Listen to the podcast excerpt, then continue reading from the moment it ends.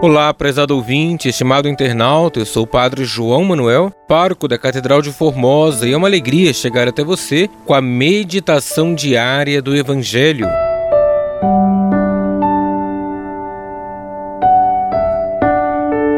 Hoje, domingo, da 31ª semana do tempo comum, iremos meditar o Evangelho de Marcos, capítulo 12, versículos 28b ao 34.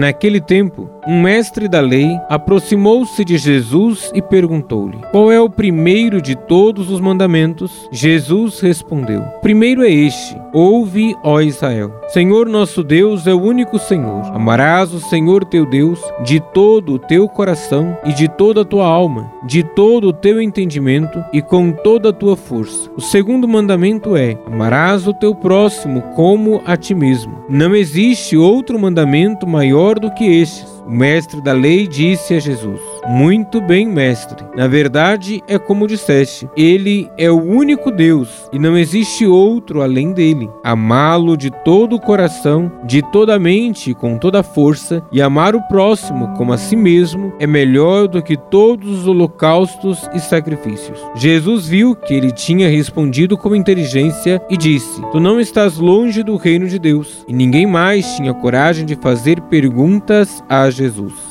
Palavra da salvação, glória a vós, Senhor.